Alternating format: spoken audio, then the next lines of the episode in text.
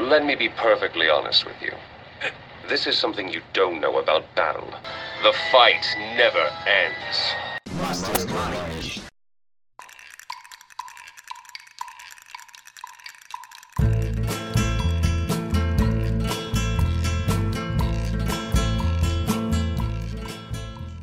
É o Mastermind. E nesse mês de outubro você já sabe. Tem o Halloween Mastermind. E dando continuidade, o Mastermind olhou pro precipício e o precipício olhou e dando aquela piscadinha bem safada com mordidinha na beça. Para falar hoje do que? De uma das melhores séries jamais feitas pela humanidade, um primor de técnica, um primor de roteiro, um primor de atuação feito por- pelos BFFs mais simpáticos de Hollywood. Hoje, a primeira temporada de True Detective. E para falar comigo desse seriado maravilhoso estão aqui os detetives do oculto, os buscadores de fantasmas, os leitores de H.P. Lovecraft, aquele cuzão. Gustavo. Vai me apresentar dessa vez? Ó, é o seguinte, eu vou falar pra vocês, vocês não podem confiar em ninguém que usa cortador de grama à base de gasolina. Faz sentido. E com ele, também nessa missão, Iago. E aí, minha galera, tudo bem? Ó, toma cuidado com o abismo, hein? Às vezes você olha demais pra ele que ele passa a te olhar de volta. E só aqui com a gente você vai conhecer hoje algumas curiosidades e entender um pouquinho mais o que Carcosa tem a ver com True Detective. Verdade, olha aí, temos episódio About Carcosa, o Rei de Amarelo. E também o mais intrépido dos detetives, Guilherme. E aí, pessoal, eu tava aqui escutando o o Eduardo fazer, né, a introdução. Ainda bem que ele falou que é a primeira temporada, que as outras temporadas, né? hum, Mas esse, essa temporada é muito massa, traz toda uma pegada é, do oculto. Então é um negócio muito bacana, gente. Vamos é, focar aí nessa temporada. A gente já falou um pouco sobre True Detective um episódio sobre o Rei de Amarelo e agora a gente vai falar com mais afinco aí dessa primeira temporada que, como o Eduardo disse, é uma obra-prima. Exatamente. Ó, em defesa da terceira temporada, a terceira temporada também é bem boa. Não chega nem na sujeirinha do pé da primeira, mas é bem boa. E eu sou do Fausto, que se olhar pro abismo, passo mal porque me dá vertigem.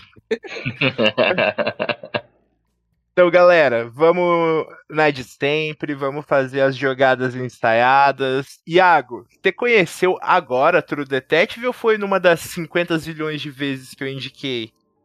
então, se por conhecer você quer dizer assistir, Assisti! não, foi esse ano. eu já sabia da existência da série. Eu sabia que era sobre, bem, detetives, né? Sobre crime. Ah, mas eu não tinha parado pra assistir ainda, desde 2014, quando você me recomendou essa série. Que eu lembro muito bem. Eu lembro muito bem. Eu tava. Eu tinha acabado de ganhar a minha, a minha primeira mesa digitalizadora. E eu tava ainda testando, estudando e, e desenhando, né? Pintando no digital. E aí você me recomendou essa série, você me ligou do nada, eu tava morando na época no Rio de Janeiro. Você me ligou, tipo, louquíssimo, tipo, Iago, melhor série do mundo. Você olha pro abismo, o abismo te olha de volta. E eu falei, então tá, né? Eu vou assistir. e eu nunca consegui parar pra assistir. Aí foi passando, passando, passando. Aí quando a gente foi fazer o episódio do, do Rei de Amarelo, que, que vo- vocês comentaram, né, no off, a gente já tinha até conversado eu e você, no, que e você falou, não, tem umas referências em True Detective. Eu falei, caralho, eu preciso assistir essa porra dessa série agora. Não tem, não tem como.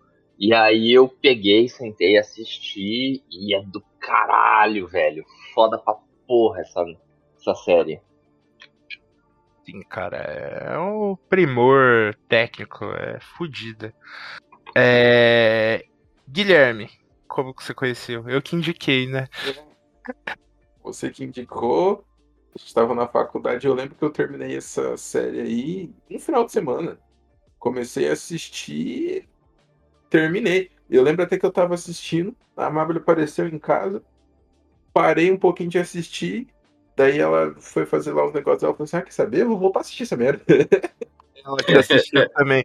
Eu lembro que Nossa. quando você assistiu, a gente ficou uma aula inteira sem calar a boca, só falando da série. Uhum. Porque é, putz, muito massa, cara. Série muito boa, velho. Muito boa mesmo. Foi assim que eu conheci. Tinha que ser da HBO. Gustavo, eu presumo que o Guilherme que indicou. Quase. Ainda, é, ainda é uma indicação é sua por uma terceira pessoa, mas você errou a pessoa. Foi o que o. Pelo Lucas. Exatamente. Ah. Olha, eu sou, eu sou a padroeira do True Detective no Brasil. Eu lembro que. Eu não lembro que aula que eu tava tendo, mas eu lembro que ele me indicou. que Eu tava com a cabeça numa parede de chapisco, super confortável, na última fileira da sala de artes, assistindo uma aula chatíssima no escuro. Eu falei, vou ver. E vi, e gostei pra caralho. Falei, porra, que série foda. Daí eu falei, tem mais temporada, né? Ele falou, ah não, mas não assiste as outras não. Daí eu acatei e não assisti. É assim mesmo, todo mundo que. É que nem The Following. Assiste só a primeira, o resto é dispensável. Nossa, The Following. Nossa! Eu nem sei o que é isso. Ai, A gente tem que a fazer- investigação também. É boa. A primeira temporada é, do caralho. É Mas de- foda. Ah, não, velho. Ah, não. Eu, eu não, Não, assisti, eu nossa, só vi a primeira só. que ódio, Ainda que- bem. Nossa, você fez certo, velho. Porque que ódio da segunda temporada. Eu falei assim, nossa, a primeira temporada foi sinistra. Vou assistir a segunda temporada aqui.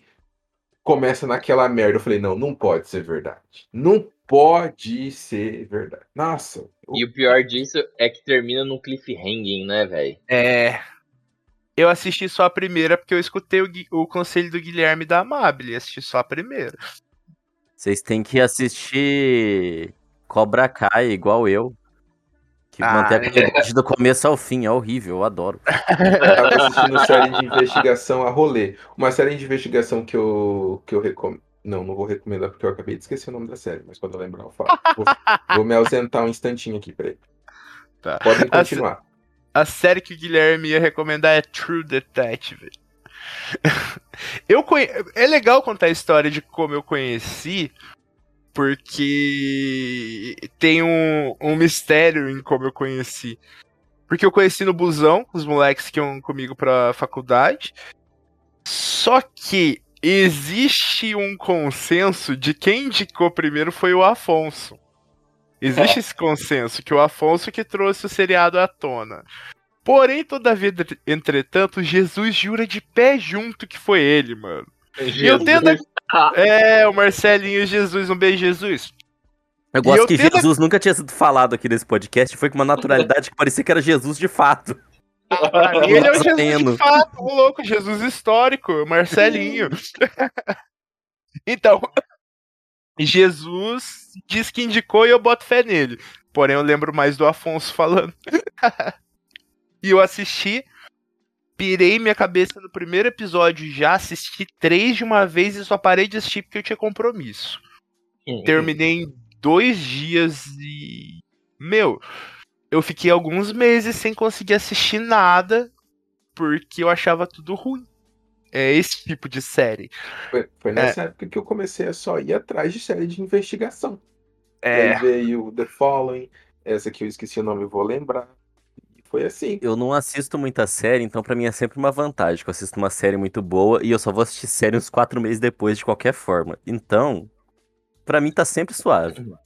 É, eu, eu não posso entrar nesse mérito aí, porque teve uma série que me traumatizou. E se começar a falar aqui, eu vou me exaltar, né, Game of Thrones? Mas Game of Thrones é. É. E eu, essa semana eu vi uma notícia que há a possibilidade de Dexter continuar. Não tem como. vi, eu Você vi isso assistiu, também, Guilherme. Você, você assistiu New Blood, o, o Não, Iago? ainda, ainda não, mas eu vou assistir até a gente chegar pra gravar o episódio. Por Mas eu vi favor. também que o pessoal tava querendo continuar. E eu fiquei tipo, será que tem história? Como eu não assisti o New Blood, eu fiquei na, fiquei na dúvida. Eu posso te dizer, não tem. Caralho, querem cagar a parada. Querem Dá pra ressuscitar para o nós. Se ele tiver morrido. Não sei se ele morreu. Assistam New Blood. Essa temporada New Blood é boa, mas é pra ser uma minissérie, cara. Não tem que dar continuidade. Eu acho a consciência humana um trágico erro na evolução. Nos tornamos muito autoconscientes. Acho que a natureza criou um aspecto de si separado dela mesma, uma criatura que não deveria existir pela lei da natureza. Isso parece ruim pra caralho, Rust. Voltando ao True Detective, é uma série da HBO. HBO já tem fama em fazer bons seriados. Se eu não me engano, é de 2014. E é estrelada. Cara, na época eu diria estrelada por dois caras, no mínimo, inusitados para uma série de drama. Que é o Wood Harrison, que é o cara de Zumbilândia, e o Matthew McConaughey, que até então era conhecido por fazer comédias românticas, filha da putamente chatas. É, mais ou menos, mais ou menos. O que que ele tinha feito até então? Dallas Buyers Club é de 2013. É de antes? É de É, antes. 2013, Pra Dallas mim era Buyers Club. Sim, Pra mim é era antes. depois também. É, é antes, sabe por quê? Porque ele ganha o Oscar em fevereiro de 2014. A série estreou em janeiro de 2014. Então o filme Dallas Buyers Club é de 2013. Tanto que ele gravou o filme e a série ao mesmo tempo. Por isso que ele tá magro pra caralho na série. Não é porque o personagem da série era muito magro, mas porque o personagem do Dallas Buyers Club era um personagem de. era um personagem franzino, né? Ô, louco, mas eu achei que ele ficou tão bem sendo muito magro na série, combinou tanto com o personagem dele. Combina com Co- o personagem. Combina pra caralho, combina pra caralho. Mas não foi por causa da série, foi por causa do filme. Hum, Ele fez Magical Mike. Eu vou assistir Magical Mike de novo. Você nunca viu? fez? Ele Não, eu fez. já vi. Ele é eu o só não dono. sabia que ele tava no meio. Ah! Ele é o dono da boate, cara. No final ele... Ele- tem uma dança sozinho dele com a mulherada só, velho. Nossa, ele tava parrudão no Magical Mike, mano. O Pra dono caralho. é mó... Pra Gente, caralho. que absurdo. Ô, a gente tem que fazer um podcast Magical Mike e chamar o... Não. É, entrou, saiu eu, mas beleza. Será que ouve esse- esse- os nossos podcasts? Será que a gente pode deixar essa parte? Só saberemos sei. da edição. Não sei se tá no meio do podcast. Ai, isso aí eu já vou ter que cortar. A gente grava, a gente grava um episódio com o Gustavo e depois edita tudo colocando a voz dele junto. Mas a gente pode fazer um episódio sobre o Magical Mike, eu não sei o que, que é. que Eu também nunca filme. vi esse negócio, Mas- mas eu assisto. É, É filme de Eu só Gogo Boy. É, de Google Boy. Eu só assisti conheço primeiro o só. Gigolô Europeu por Acidente, filme de Go Boy. Você nunca assistiu o XX Large? Nem Iago? sabia que isso existia. Não. Não, É, não. Eu só Magical Mike primeiro. XX Large. Mó da hora. É, é tipo uns Gogoboy de, a- Gogoboy de ação. É muito da hora. Eles, os Gogo Boy estão sempre na ação. É, só que É. esses estão na ação, ação de violência. Ah, eu lembrei Compreendo. o nome da, da série de investigação que eu, que eu quero recomendar aqui, chama The Killing. The Eu não, Killing, eu é não sei ótimo. onde tem, mas é tipo, é, eu gosto de série de investigação em que cada episódio, ou cada episódio, uma temporada é uma investigação fechadinha. Aquele tipo CSI ou aquele outro The Mentalista que todo episódio Uhum. é um crime sendo resolvido, me dá. Eu, eu paro. Eu assisto até uma parte e depois paro. Mas quando é uma série de investigação é, The Killing é, vai além até, são duas temporadas, uma investigação só. Mas dá um. É um tchan bem bacana. É, Bem legal, é, The é Killing. legal The Killing. Queridos ouvintes, Star Plus é onde tem The Killing. Star Quatro Plus, temporadas. vou Antes tinha no assistir. Netflix. Eu tinha assisti na Netflix também. Eu também. Na época era até original Netflix. Era? Não sabia. não. Era. É, então, voltando ao True Detective. É estranho. Bom, pelo menos na época me pareceu bem estranho esses dois protagonistas. Só que depois que eu descobri a série, eles são mais que protagonistas, né? Junto com o, o Nick Pizzolato, que é o showrunner e roteirista, e o. Ai, Kenny Fujioka, acho que é o nome do diretor. Carrie É. Joji. Fu- Carrie Joji. Fukunaga. Fukunaga. Joji Fukunaga. Carrie Fukunaga, isso. Eles são os responsáveis por trazer essa, essa série à vida. Inclusive, dizem as lendas que o Matthew McConaughey fazia tanto filme de comédia romântica e o de Harrison fazia tanto pastelão, porque eles estavam juntando grana pra bancar isso aí, porque os dois são os produtores executivos. Então a grana é Sim. deles da primeira temporada. E cara, isso é muito perceptível nas atuações. É difícil ver a atuação naquele nível em rolê de Hollywood, cara. Sim. São poucos atores que atuam daquele jeito em Que Hollywood. consegue entregar, né?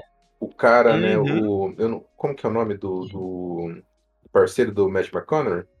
Não o nome É o dele Paul? no. O, o, O ator? Isso, o ator. Woody Harrison.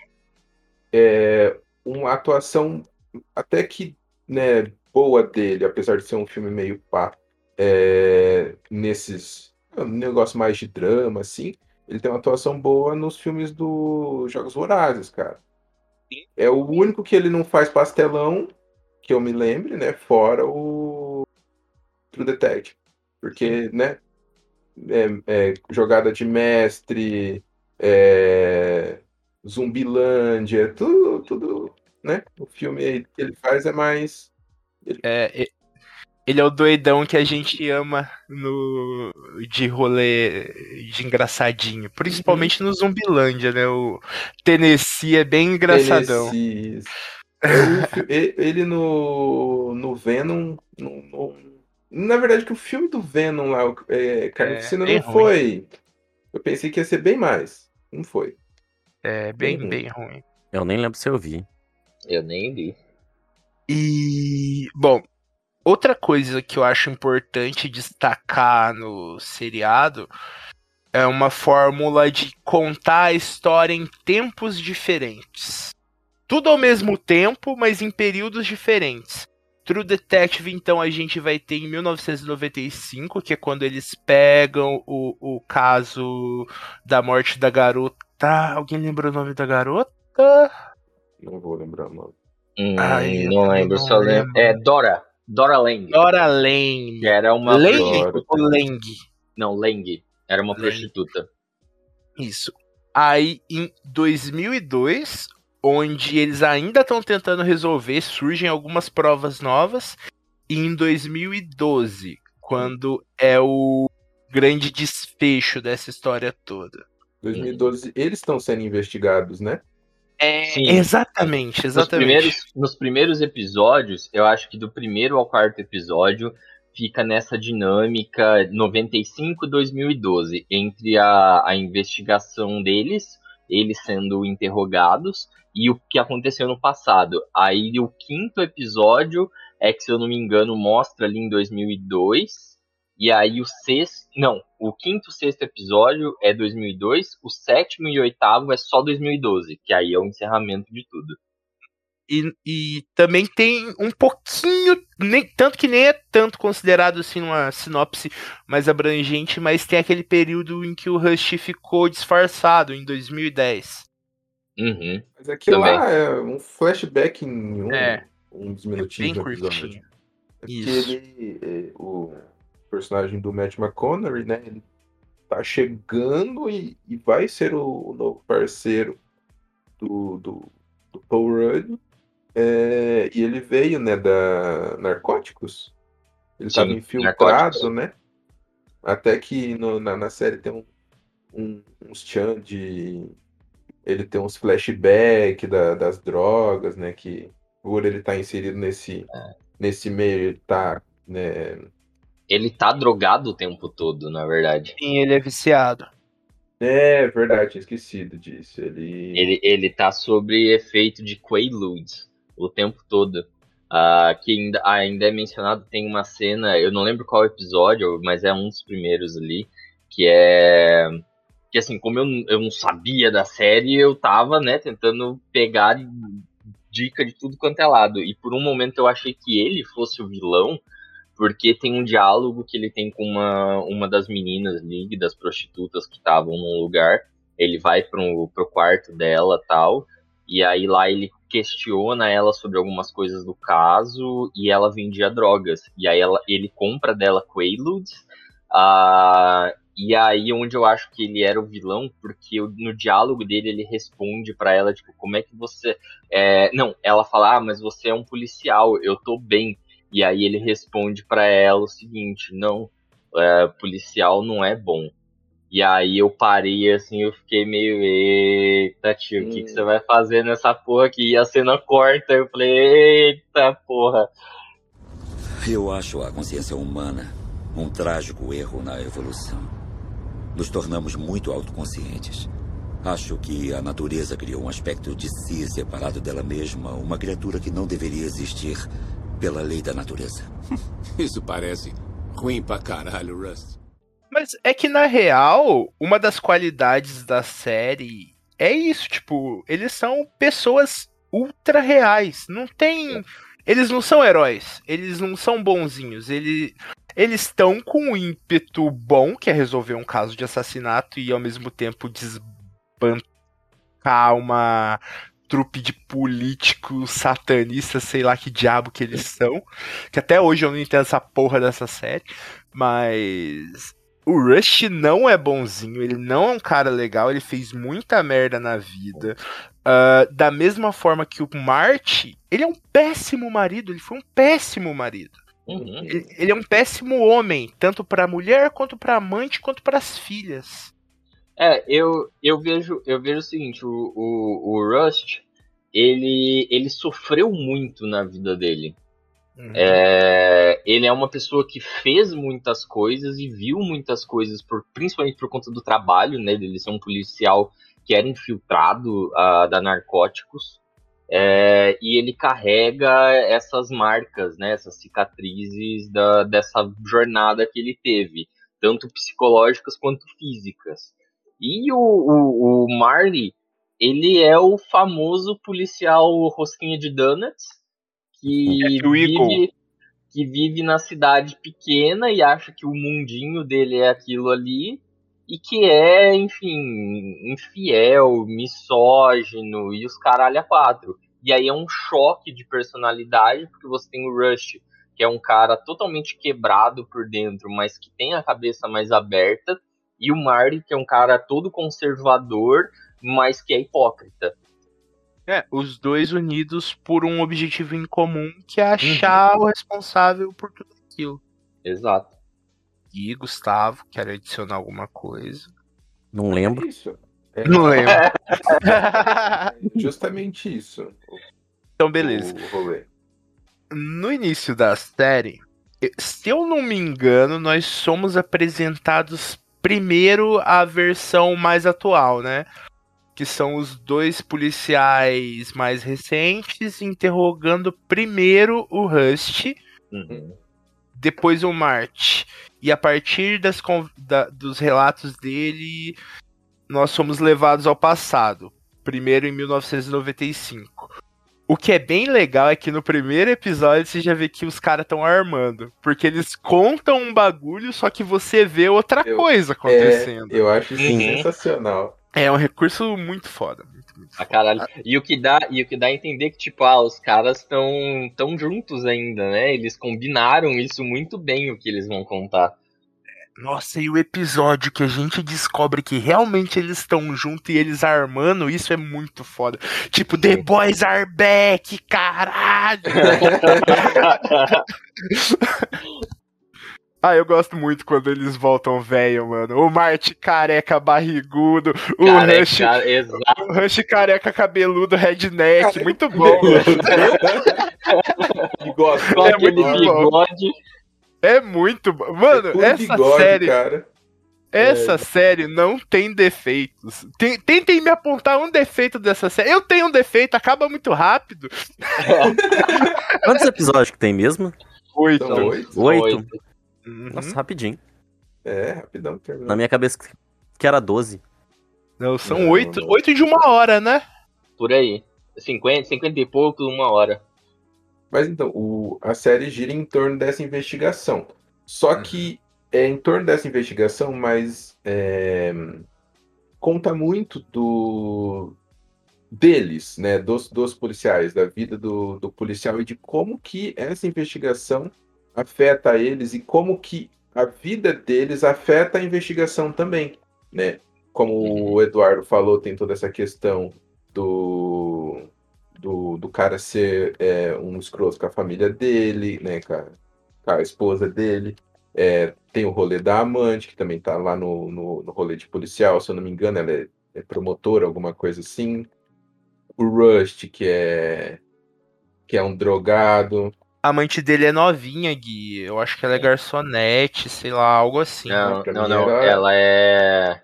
Ela Ela é é. O, o Gui tá quase certo. Ela é, na verdade, Secretária. secretária. Exatamente. Ela é secretária ali de algum assessor que trabalha no tribunal, tal, que tem alguma coisa a ver ali com o júri e tal. É que eu lembro lembrava. aquela vestidinha de, de terninho, porque eu acho É. aquela atriz bonitaça. Ela é, É linda. a Alexandra Daddario. É, ela linda, fez linda, a linda. Elizabeth do. Como que é o nome daquela porra? Daquele É, Percy Jackson. Percy. Jackson. Exatamente. E aí ela é meio que secretária ali, por isso que ele se conhece e tal, porque ele precisa ir muitas vezes até o, o júri e tal, tal, tal. É isso aí. É, The Rust. né, Quando mostra a casa do Rust, a casa do Rust é um. O que, que tem na casa do Rust, né? Um. Tem um colchão, Travesseiro. É, Aham. um colchão, um travesseiro. colchão, E é isso. um colchão de solteiro ainda no chão. Ah, tem, tem uma mesa, tem, um, tem uma mesinha e uma cadeira, uma bancada que estava construída ali, e só. E na parede de frente, assim, pro colchão dele, é onde ele faz o mapinha dele, né? Ele, Uhum. E ele fica colando as coisas e interligando as paradas ali. E que é, e que é foda, que eu lembro, tem. Logo, logo quando ele tá. Tem uma conversa dele com o Marty. E aí. É onde ele fala a, a frase que pra mim eu olhei e falei, caralho, essa frase é muito boa, mano. Ah, que por conta das drogas que ele toma, né, ele apaga, ele não, não tem todo o ritual de dormir. E aí ele fala, ele solta a frase, eu não durmo, eu apenas sonho. Ah, e logo em seguida troca a cena que corta é dele levantando assim no cubículo dele ali, tipo, todo fudido pela manhã. E você já vê que ele já acorda tomando alguma coisa ali pra dar uma ligada e começa o dia. É viciadaço, viciadaço. É, você falou a droga, mas que, que, que droga é essa, Iago? Eu não conheço. O Quaaludes, Isso. Ah, o Quaaludes, cara, ele era um remédio, eu acho que para insônia, para pessoas que sofriam de, de insônia, na verdade. E descobriram ali, mais ou menos pelos, pela década de 70, descobriram que se você se você ficasse 40 minutos acordado, se você resistisse ao sono que o, o que o Quaalude te dava, você conseguia ficar chapado pra caralho. Ah, e aí passou a ser utilizado como um, um remédio, tipo um- uma droga, né? Como uma droga comum, como maconha, cocaína. Só que ele, diferente dessas drogas, ele era uma pílula, né? Porque ele era um remédio, e você conseguia comprar ele de boa nos Estados Unidos sem precisar de receita, de porra nenhuma. E aí, quando descobriram esse vício que a galera tava em Quaalude, começaram a, a restringir, né? Se eu não me engano, tinha um dos, um, um dos químicos que tinha no Quaalude era, era, era o mesmo químico que tinha na metanfetamina. Então, por isso que se você resistisse ao sono, ele te dava alucinações e tal. A pessoa viajava, assim, perdia é, noção do tempo. É, podia ter visões, que é inclusive uma coisa que o Rush tem, né? Tem uma cena de que eles estão chegando lá na igrejinha, eu acho que no, no final do segundo, segundo ou terceiro episódio, Ele encosta e a aí cabeça. ele no- olha pro nada. É. Tem essa, tem essa, mas aqui eu mais reparei assim, Também. é aquele olha pro céu e ele vê os pássaros formando um símbolo, assim, e que ali fica muito nítido, que, tipo, não é possível que isso aqui esteja acontecendo, sabe? Só pode Uhum. ser coisa da cabeça dele mesmo. E que até aquele momento você não sabe que ele é viciado. Então eu achei, tipo, ah, ele deve ter uma doença mental, Ele deve ter alguma parada, assim, que ele tem visões, né? Eu acho a consciência humana um trágico erro na evolução. Nos tornamos muito autoconscientes. Acho que a natureza criou um aspecto de si separado dela mesma, uma criatura que não deveria existir pela lei da natureza.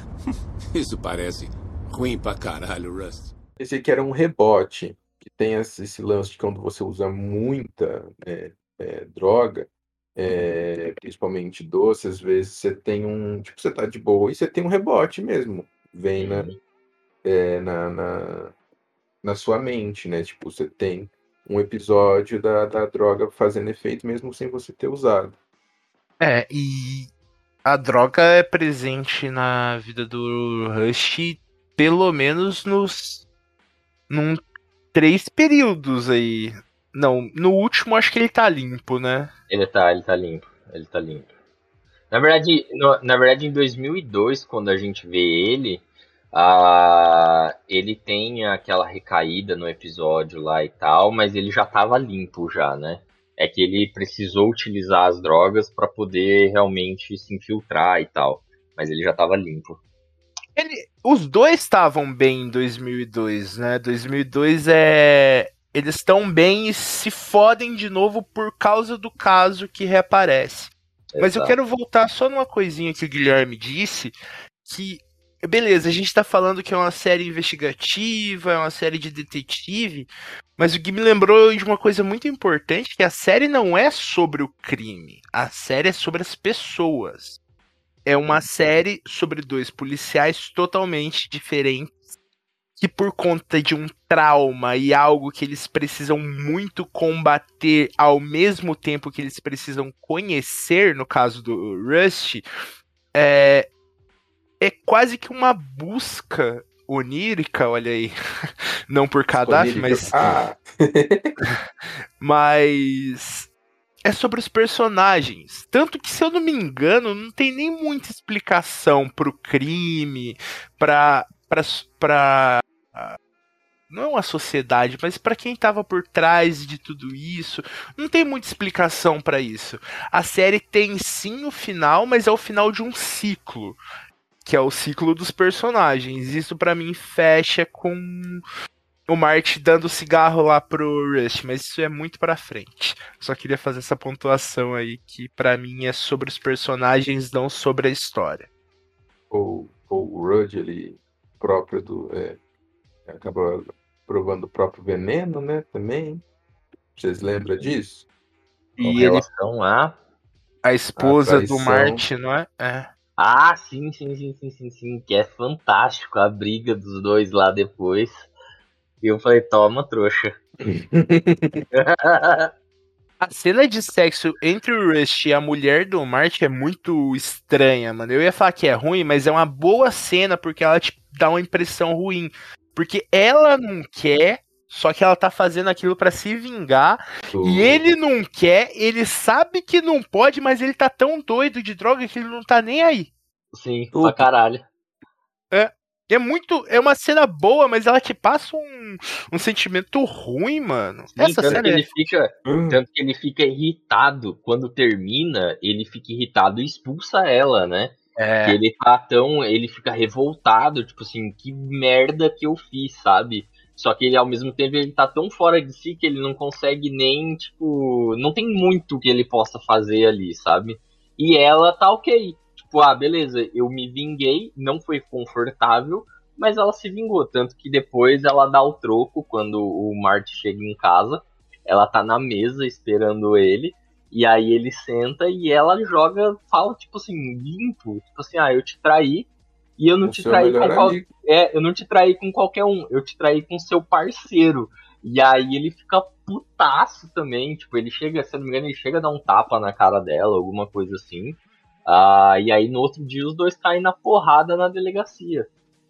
E que é, e que é engraçado, já falando que eu tô falando da porrada deles aqui, aproveitando, Uhum. lá em 2000 e eu não lembro agora se foi em 2002 ou 2012 que eles se reencontram e aí o o, o Cole que é o Rush ele meio que dá a entender pro Marty que tipo assim ele poderia ter ganho aquela briga mas ele deixou porque ele entendeu que o Marty precisava pôr aquele sentimento todo pra fora. E eu concordo com o Rush. Eu acho que ele, se ele quisesse, ele teria arrebentado o Marty na porrada. Eu também acho, o cara tem treinamento. Qual que é o treinamento que ele tem ou não chega a falar? Não, não chega a falar, não chega a falar. Mas assim, como ele é da Narcóticos, uh, é de costume saber que o pessoal da Narcóticos nos Estados Unidos é uma galera barra pesada, tanto no tiro quanto no combate corpo a corpo. É uma galera que treina, é diferenciada dentro da polícia, sabe?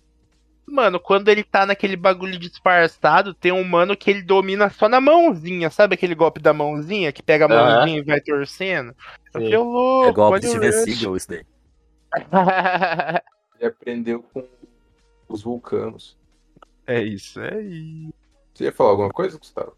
Não, só falei que é golpe de Steven Seagal isso aí. Não, não, mas antes. Ah, eu só falei que a relação sexual foi estupro, porque o cara tava super drogado. Ah, sim. E foi mesmo. É. É, foi, foi. É uma cena bem pesada, estranha, mas eu acho que ela cumpre com o propósito. Sim. É deixar a gente desconfortável. Agora eu tô navegando aqui na, na wikia do True Detective. Cara, tem uma entidade no True Detective e eu não tinha reparado. Não, bicho, eles adoram. É, só que é, aqui, na, aqui na Wikipedia é tratada como uma entidade entidade. Pra mim foi tudo forma, forma de linguagem. Não, pra mim é, não, é piração da cabeça. Toda, é. toda entidade não é piração da cabeça de alguém? Não saiu da piração da cabeça pra mim Pra mim não era piração, não. E eu explico quando a gente chegar no último episódio por que que pra mim não, não foi piração. E eu levei mais pelo lado sobrenatural da parada mesmo. Ó, eu, po eu posso tender a levar pelo lado sobrenatural, porque, querendo ou não, é baseado em Chambers e Lovecraft. Porém, uhum. todavia, entretanto, eu entendi que era uma pira muito mais filosófica, mental, do que realmente ser uma entidade. Tanto que quando o Rust sai de lá, ele, ele fala: Eu vi, eu voltei, minha filha tá de boa, agora eu posso morrer. Mas levando por esse né, talvez por, um, por esse viés, é, o Gustavo e o, e o Iago eles estão inseridos nessa questão aí do, do ocultismo é, de uma maneira mais intrínseca. Então, é, eles acreditam de fato. Eu também acredito de fato, né, né que isso, é, isso pode acontecer. Também. Então, eles, é, o Iago, né, principalmente que ele falou que vai dar a, a explicação dele, tem uma, uma visão diferente daquilo. Eu tenho uma visão mais estética. Então, para mim, era um culto que fazia aquilo, e aquele culto acreditava, e acontecia todas essas paradas aí que a gente acreditava é, ser é, fantástica, sendo que talvez tinha uma explicação lógica, né? Mas vamos chegar né, nessa parte aí. Os próprios sequestros e assassinatos não eram feitos por nenhuma entidade, eram todos membros do culto, geralmente aquele cara de de cortador de grama. Sim, mas aí a gente tem que lembrar também que no Yellow King também era assim. É, realmente. O Yellow King nunca apareceu de fato. Ele, ele só tinha uma certa influência. Mas quem cometia os crimes eram pessoas. Tipo, por influ influência do, do conto, por influência do, do, do, culto que seguia por trás. Mas uhum. sim faz sentido a questão da entidade de fato existir, para que essa loucura de fato. É, Prevaleça. Isso, para que Exatamente. isso aconteça. Né? Não simplesmente seja algo falado, né? Que um, um, um culto vai atrás só e pronto. Não é, é. Vamos, Vamos, vamos entrar só rapidinho, só para eu não esquecer também. Vamos ah, entrar ah, porque vamos falar picado, porque eu não vou conseguir conduzir certinho, porque eu não, realmente não lembro o episódio por episódio, e tá uma conversa massa, assim. Vamos entrar então nisso. Então vamos, vamos entrar. O que, que acontece? Qual foi a minha, a minha visão assistindo os episódios? O Rust, ele tem o problema das drogas. E às vezes ele tem visões, ele tem alucinações que são explicados pelo motivo da droga. Mas tem um episódio em que ele mesmo diz que ele não sabe exatamente o que como que ele consegue chegar no resultado que ele chega, sabe? Uh, como que ele consegue ter os insights sobre o caso que ele tem. E o próprio, o próprio Marty, quando ele está sendo interrogado pelos dois policiais, ele, ele fala que o cara tinha um, um sexto sentido. Ele fala assim: não, o cara era bom, ele tinha um sentido que levava a gente sempre para os lugares certos. Uh, e que mais tarde, o, em 2002, ali, quando eles se reúnem, o Rush ele, ele confessa que ele não, ele não sabe. Ele acha que ele era droga, mas ele mesmo questiona um pouco se talvez não seria não seria algo além dele. E para mim o que deixou claro uh, mais essa questão sobrenatural, não, não no sentido de que uma entidade estava fazendo os crimes, mas que uma entidade estava estava exercendo uma força em cima de certas pessoas para que esses crimes acontecessem é no último episódio eu acho a consciência humana um trágico erro na evolução. Nos tornamos muito autoconscientes. Acho que a natureza criou um aspecto de si separado dela mesma, uma criatura que não deveria existir pela lei da natureza. Isso parece ruim pra caralho, Rust. Que é quando eles têm realmente o um embate contra o assassino, né? Que ele, ele começa a andar, o Rust começa sozinho a procurar pelo cara no que seria ali a versão dele de Carcoça uh, que é aquele labirinto, né, que ele tem ali. E ele, e ele é esfaqueado, o cara esfaqueia ele, e no momento que ele é esfaqueado, ele tem uma visão. Ele vê o universo, ele vê e ele vê o universo em cores gigantes, e de repente vai chegando dentro daquela, daquela massa que ele tá vendo, e tudo começa a ficar amarelo. Então, tipo, se tratando de Carcosa, ele já fala em alguns episódios sobre o Rei de Amarelo, não sei o que, e de repente tudo aquilo começa a ficar amarelo, e aí ele volta para a realidade começa a reagir contra o cara. Eu falei assim: ok, aqui não tinha, não tinha motivos para ele, ele ver aquela situação, para ele ter essa visão, sabe? Ele não estava sob efeito de drogas, já tinha anos ele, ele não tinha bebido, nada, ele estava sóbrio, ele estava completamente sóbrio, e numa facada ele tem uma visão de uma parada superior, uma parada cósmica, sabe? E aí ele retorna e briga contra o cara, e depois chega o mar e tem o, o final da, da briga deles ali, né? No qual eles ganham, mas termina o episódio você achando que talvez o Rust possa morrer. Então isso que me acendeu ali um sinal de tipo, opa. Então não é tão pé no chão assim. Os personagens acham que é tudo pé no chão. Os personagens não acreditam no sobrenatural. Mas mesmo o Rush, no último episódio com a, a parada que o Du falou, ele se questiona. Ele se questiona se talvez o sobrenatural não exista. Então, tipo, é, ele, o personagem muda um pouco a ótica dele com relação ao mundo. Eu acho essa vi, também. Você quer falar, Gui? É, eu vi mais, de novo, como um rebote, e talvez ali a questão do ele tá perdendo a consciência, meio como uma questão de. É, como que é o nome daquele negócio? É, de, de vida ou morte lá? Experiência de quase uhum, morte. De quase morte, aham. Uhum. Eu vi como, como isso. Porque, que nem eu disse, eu sempre vi é, tem toda essa questão aí ritualística, ocultista, mas eu sempre vi mais como humano mesmo. O humano fazendo aquilo por conta de, um, de, uma, de uma loucura, de um culto que leva ele a acreditar nesse tipo de, de coisa e ele vai exercendo esses rituais, esses assassinatos, é, em favor desse culto, em favor desse rei de amarelo. Mas não como se o rei de amarelo de fato existisse, mas como se fosse a loucura do ser humano de fato, mesmo, entendeu?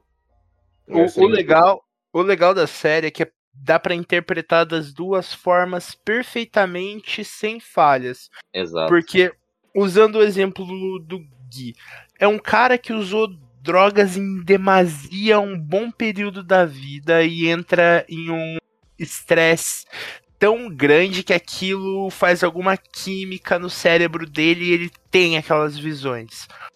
Porém, dá pra levar pelo lado do Iago também, porque o Rust é atraído para aquele crime desde o início. E o crime também é atraído pelo Rush. Então, pode ser que sim exista uma ligação entre ele e Carcoça desde o início. É... E a série não abre isso pra gente. Ela te dá pistas, ela te conta o que ela quer, mas ela não responde tudo. E eu É. acho que ela não responde tudo na medida certa. Se faltasse um pouquinho mais, talvez fosse ruim, saca? Isso, isso é o que falta muito nas obras hoje em dia, né? Esse, essa dúvida para gerar esse debate. Porque senão, imagina só, se a série esclarece, a gente não ia estar tendo esse papo aqui. A gente só ia estar contando que, tipo, ah, ou é o sobrenatural, ou não. Ou é, são as drogas, é o rebote que ele tava tendo.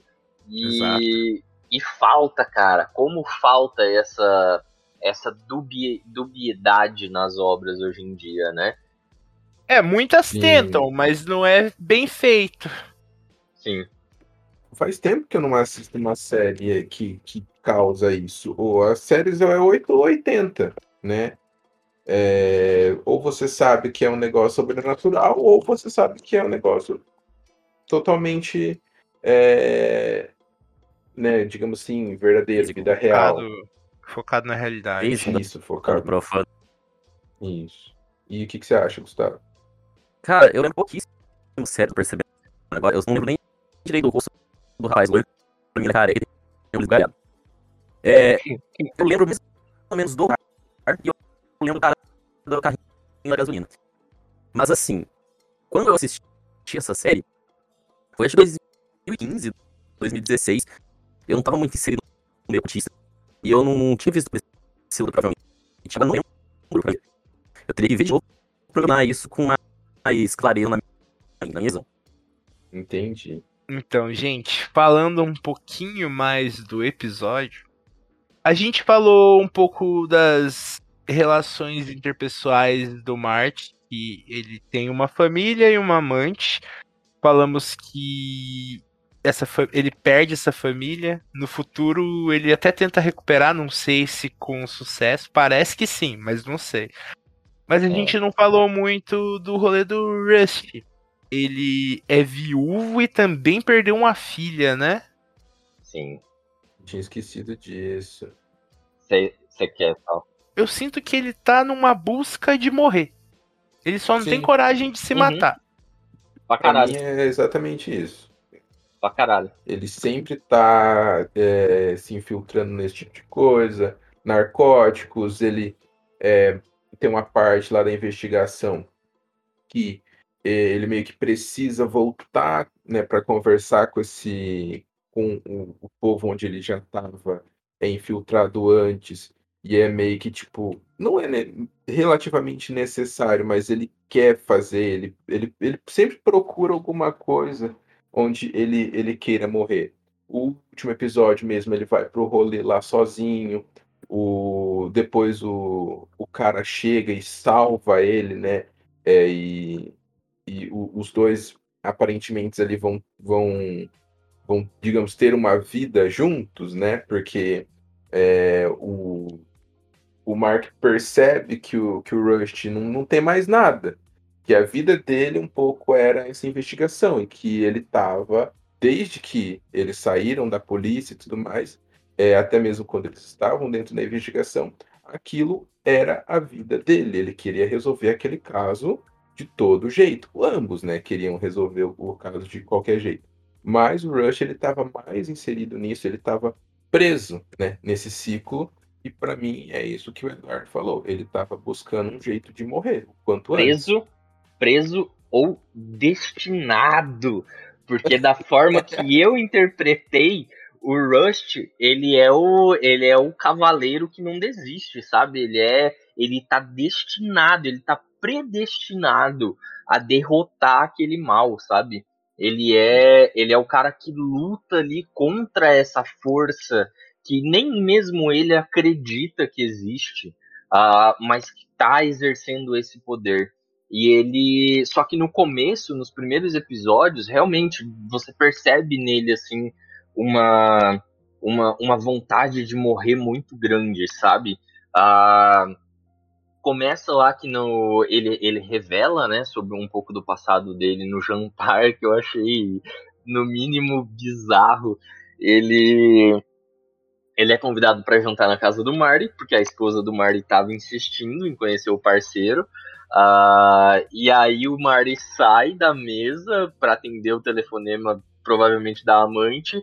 E aí, nesse tempo, a, a esposa puxa assunto com, com o Rush. E o Rush solta, tipo assim, da forma mais fria possível.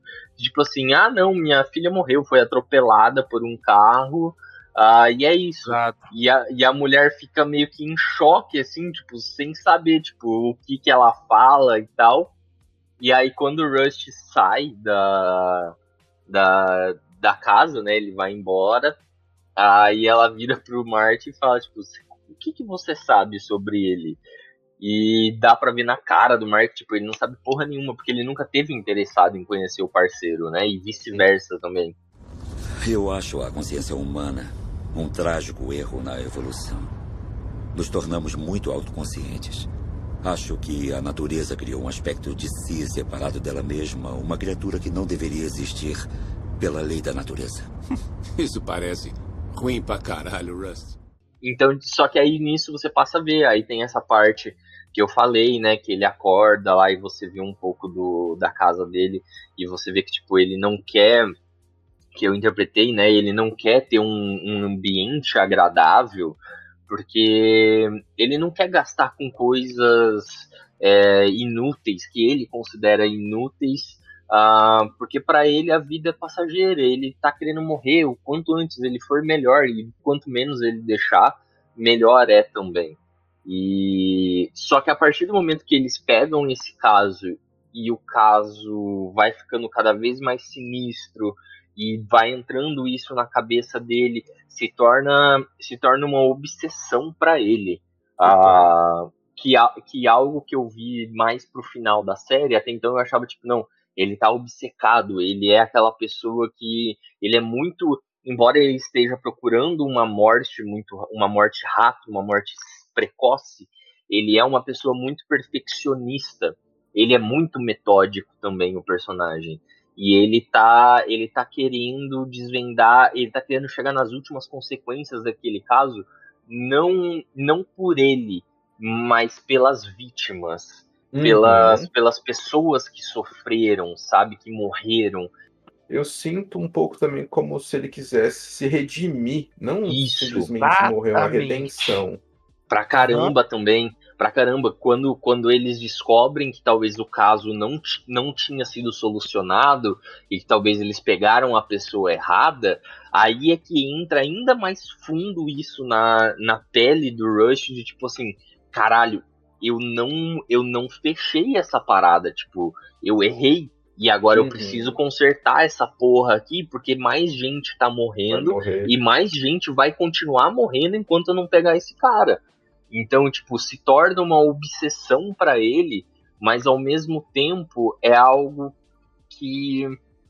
Puta, é para mim, a forma que eu vi é, é, é predestinado. Aquilo ali é, é ele. Não importava se ele ia viver ou morrer no final.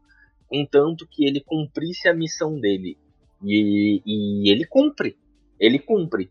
De, da forma mais foda possível, sofrendo mas ele cumpre para mim se continuasse com os mesmos personagens, o que não seria legal, mas se continuasse, eu vejo como o Rush tendo uma mudança muito forte da de personagem, de ações dele, sabe? É, eu acho que ele mudaria bem. Sim, o Rush que a gente começa acompanhando, ele nunca ia falar pro Marty sobre a filha dele, muito mesmo, muito menos sobre uma perspectiva espiritual da coisa, porque ele era muito cético. Ele, ele não acreditava em absolutamente nada, enquanto Marte era o contrário, era alguém temente, mas que ao mesmo tempo não seguia. Dois se tornam sujeitos melhores calcados na relação que eles têm entre eles e com o caso. Uhum. É, a gente chegou nesse ponto, eu acho que a gente falou muito da série tem falado da série. E eu acho sensacional porque tem a ver com a atmosfera da série que te contam a história que não é a história que você chegou lá para ouvir. A história que você chegou lá para ouvir é dita de forma bem rasa. O que acontece é o seguinte: existe uma seita da, de que fazem parte as pessoas mais importantes daquele Mississippi deles lá, inclusive um senador. Já peguei o nome aqui do do vagabundinho, oh. Billy Tuttle, Turtle, sei lá, Tuttle.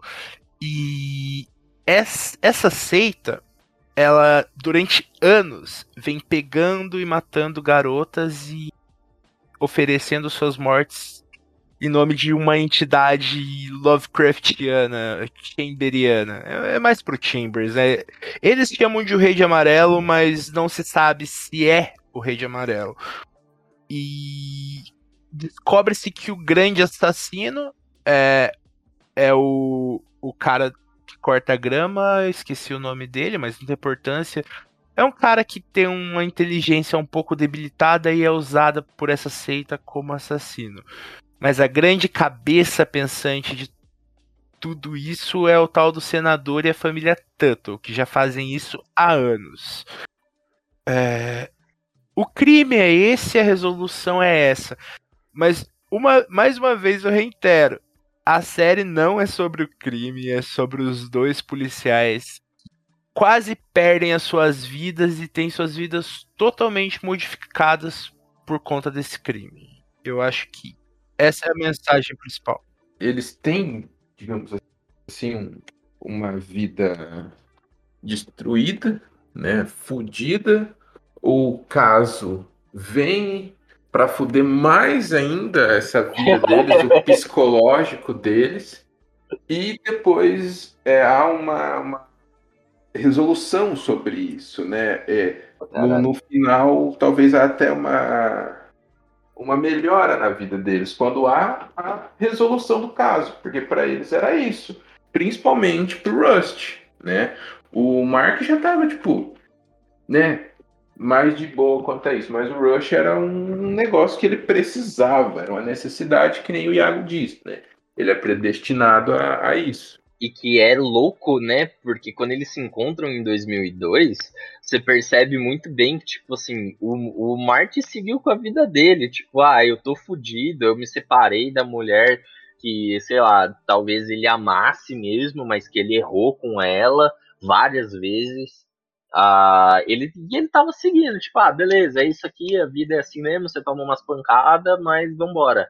E aí, o, quando o Rush chega e fala assim: Eu acho que a gente errou, a gente pegou o cara errado, o Marty, o Marty fica relutante por um instante, mas aí quando ele leva lá pro Covil e ele toca a fita, que inclusive mostra né, o, o sacrifício, o ritual que eles fazem, não sei o que, ali ele ganha o Marty de volta. E o Marty fala assim: beleza, eu, eu boto fé em você, vamos deixar aqui essa nossa treta de lado uh, e vamos, vamos resolver. resolver. o caso. Exatamente. Vamos, vamos chegar nas últimas consequências desse negócio aqui. Essa fita é interessante porque ela funciona quase como o livro O Rei de Amarelo funciona nos contos do Chambers, né? É hum. uma mídia que, assim que vista, deixa as pessoas perplexas, um pouco fora de si, tamanha, tamanho horror presente naquilo lá. E Sim. a gente só vê retalhos, né? A gente não chega uhum. a ver a uhum. fita inteira. Eu, eu gosto demais dessa ambientação. É... Sim, pra caralho. E que, o, e, e que o Martin não vê ela inteira, né? Ele fica meio que desviando o olhar e o, uhum. o Rush, como ele já tinha visto outras vezes a fita, o Rush encara a TV assim, tipo, de forma fria até. E é, é louco, cara. Essa série, puta, que série boa, velho. Se, se, as outras temporadas fossem assim também, puta, ia ser uma série muito perfeita, velho. A terceira é boa, a terceira é bem legal. Vale a pena ser vista. Não é como a primeira, nada é como a primeira. Mano, eu acho a consciência humana um trágico erro na evolução. Nos tornamos muito autoconscientes. Acho que a natureza criou um aspecto de si separado dela mesma, uma criatura que não deveria existir, pela lei da natureza. Isso parece ruim pra caralho, Rust. Gente, vamos fazer um exercício aqui todo mundo, começando pelo Gustavo que falou pouco. Gustavo, você consegue imaginar. Pode ser filme, pode ser série. Existe alguma coisa que você coloque lado a lado de True Detective? Eu nem sei se você bota True Detective tão alto assim, mas. Existe alguma? Eu gosto bastante do Detective. Eu acho que eu colocar nesse momento não me vê nada, faço. Eu teria que pensar um tempo. Assim, é eu uma pergunta difícil. Muito curto também. Tem esse fator. É. Iago, você colocaria alguma coisa lado a lado com True Detective? Olha, eu tenho, mas aí eu não, eu não sei te dizer se do ponto técnico seria Ah, não equivalente. Mas Não assim, importa. do ponto, do ponto afetivo, emocional, eu tenho. Eu tive, eu tive uma sensação bem próxima a com True Detective quando em 2009, 2009, eu tava em Porto Alegre, eu assisti Angel's Heart, que é em português, deixa eu ver aqui Coração como é- satânico. Coração Satânico, Eu exatamente. tenho o livro com- com dessa Mike porra, Hurt. eu amo. É, com o Mike Hurt e o. Como é que é o nome dele? Esqueci agora. O... Robert De Niro. Robert De Niro, exatamente. E foi uma sensação semelhante, assim, sabe? De descoberta, de, de desenvolvimento de personagem. Cara, eu entendo o que, que faz. O que te leva a falar isso. É bem diferente, mas eu concordo. É, é- é muito bom. A gente deveria fazer podcast sobre coração satânico, hein, gente? É bem legal. Gostei, gostei do nome, hein? É bem legal.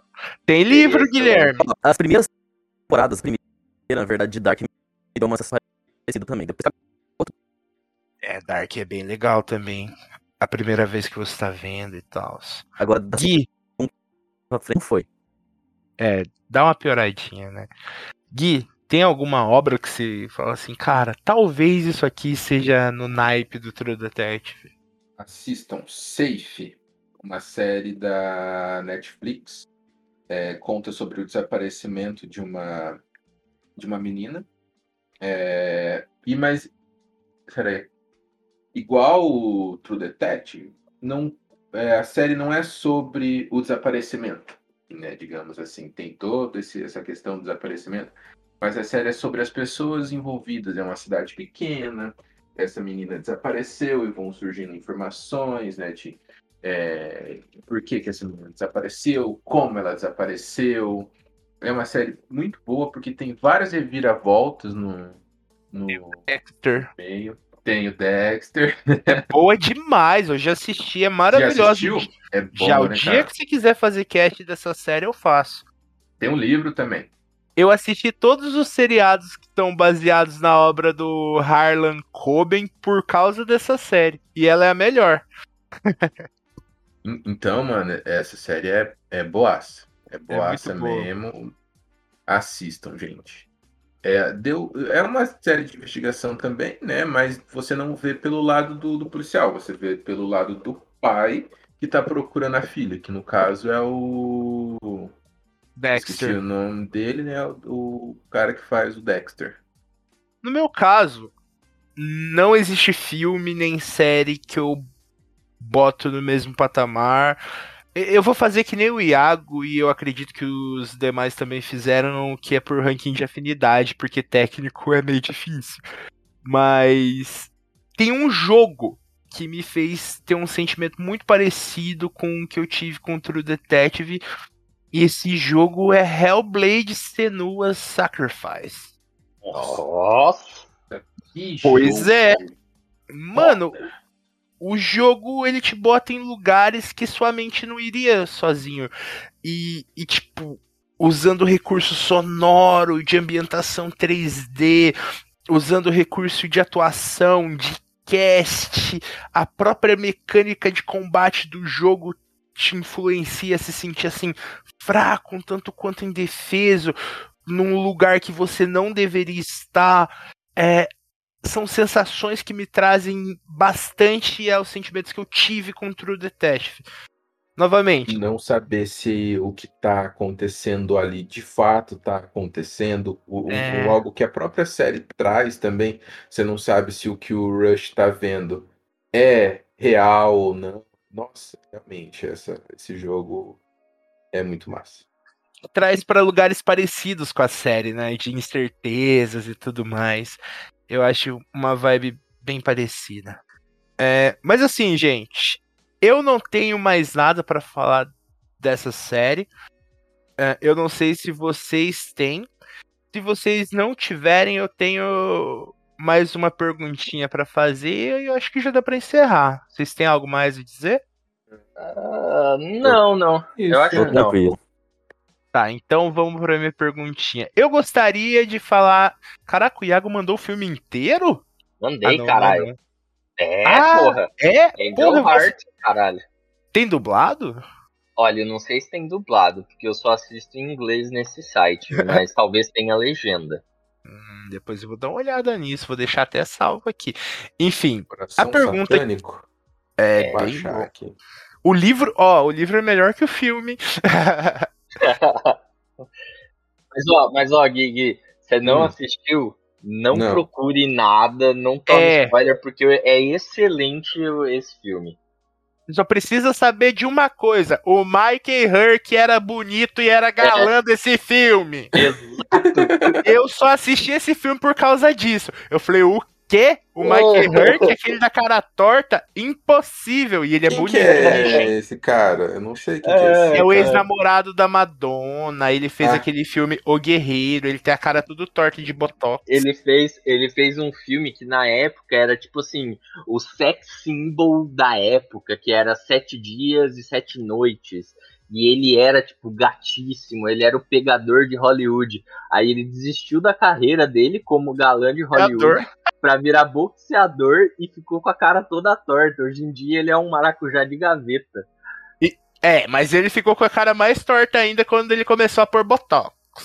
Também. Então, gente, mas a pergunta que eu quero fazer, muito mais porque eu quero respondê-la, é cena, cena favorita. Vamos terminar com as nossas cenas favoritas?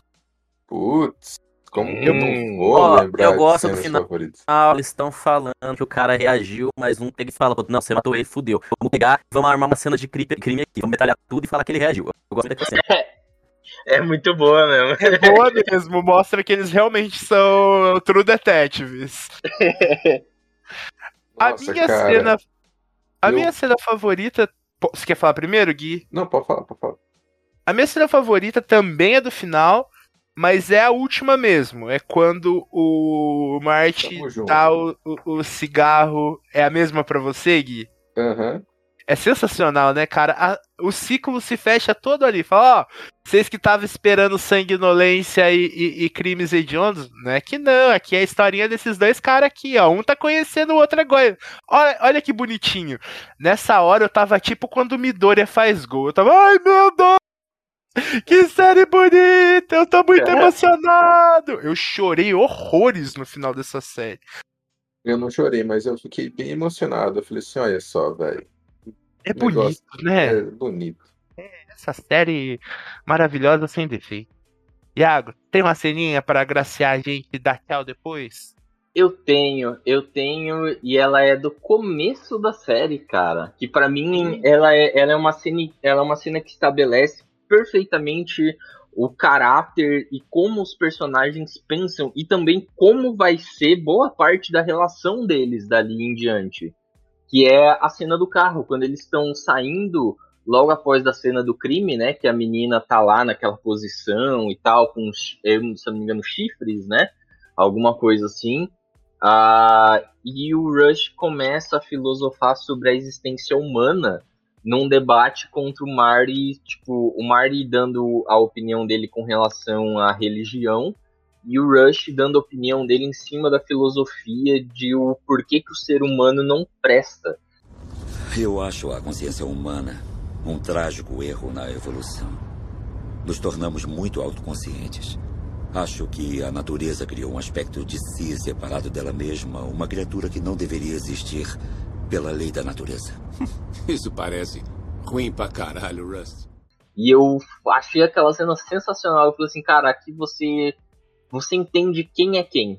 E, e, e como cada personagem enxerga o mundo de uma forma realista e o outro de uma forma mais inocente. Então eu, eu acho que é muito boa aquela cena. Iago, Diga. o, o Marte é o Richter, o, o Rush é o Drácula. O Drácula só vira e fala: What is a man? A miserable pilots of sins. Exato.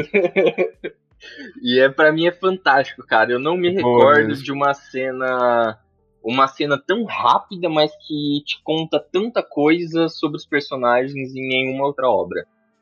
Eu quero fazer uma menção honrosa aqui. Tem mais duas coisas ah, que eu gosto bastante. Uma é quando aparece o altar, primeira vez, porque eu acho ele esteticamente muito bonito. E a outra é quando eles têm o, o insight todo, que é o cara no corpo de grama. É, É uma- isso é boa também. Bastante Da casa, né? Da foto. É, Nossa. maravilhosa. Agora fora Eu que eu fiquei nada. puto.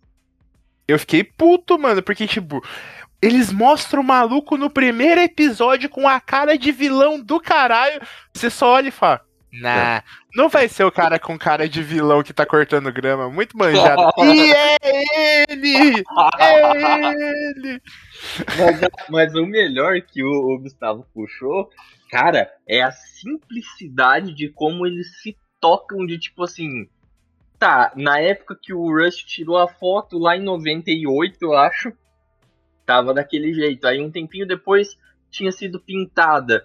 E eles se tocam tipo assim, tá, mas.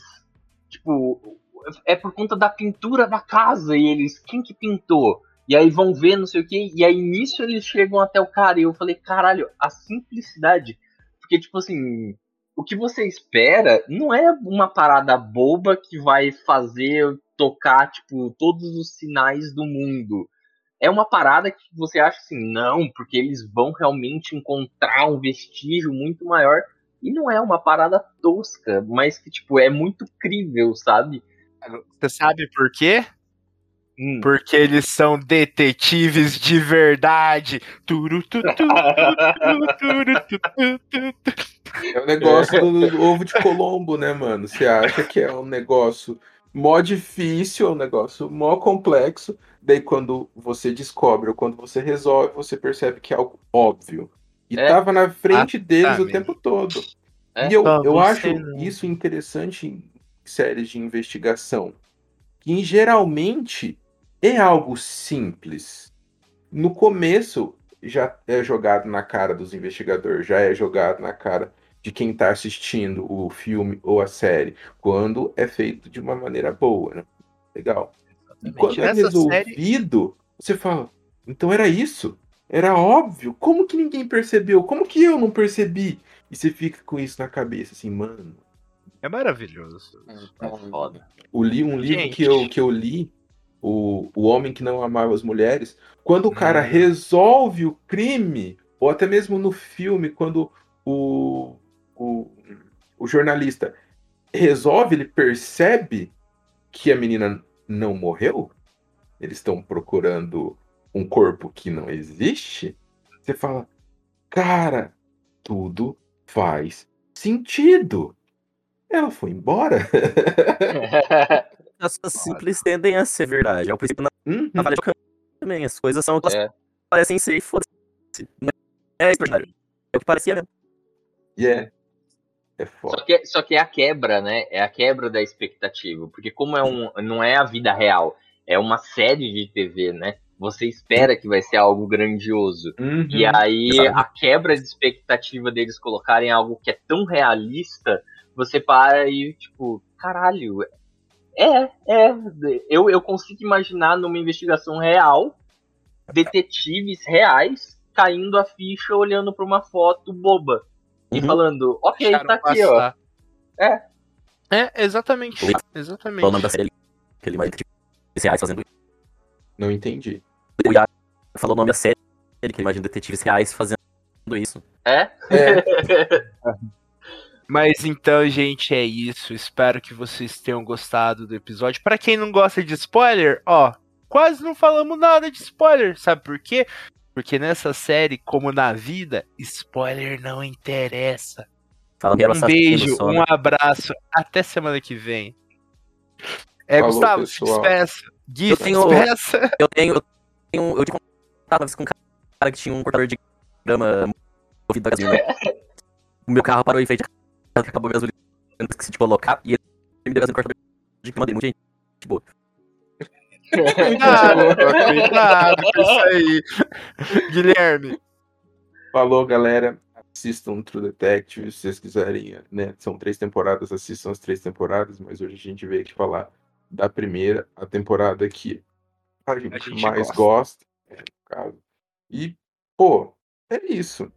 Assistam e também leiam sobre coisas do oculto. Leia Coração Satânico. Já Iago. tô baixando aqui já.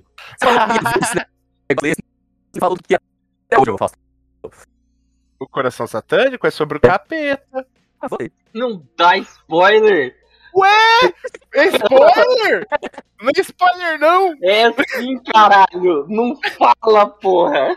Ai, não pergunta pra mim, então. Eu não sei contar as histórias. Mas spoiler. Ó, Sem spoiler. Ó, eu vou, eu, eu vou dar a versão sem spoiler. É um cara que perdeu a memória e, e a única coisa que ele lembra é que ele tava fudido num, num beco. Uma parada assim. Mas é um Então, cara que perdeu uma que eu- memória. Esse livro que eu tô baixando aqui não é o mesmo Coração Satânico que vocês estão falando. Ô. Porque na sinopse fala que é Coração Satânico se passa em Nova York de 1959. R. Angel é um detetive particular contratado para encontrar Johnny não sei das quantas. Isso. Johnny. Johnny. É isso mesmo? Isso, É? é isso Ah, aí, então é isso demorou. aí. É, esse... É isso aí. Beleza. É Você isso baixou é? No Lê Livro? É, o Jack Ah. Sparrow tá me ajudando. Vou colocar lá também. Iago, dá tchau. Gente, leiam Chambers sobre Carcoça, o Rei de Amarelo, que aqui tem bastante, bastante detalhezinhos que falam pra gente. É, Tem uma aprofundada ali no oculto, se vocês gostam, se vocês têm coragem. É, Assistam True Detective, porque a primeira temporada, né? As outras eu não vou recomendar não, porque nem eu assisti. Mas primeira temporada vale muito a pena, eu já tô pensando aqui em, em reassistir. E uma boa noite, uma boa semana, um beijo na bunda e a gente se vê semana que vem. Tchau, tchau. Acabou? Acabou?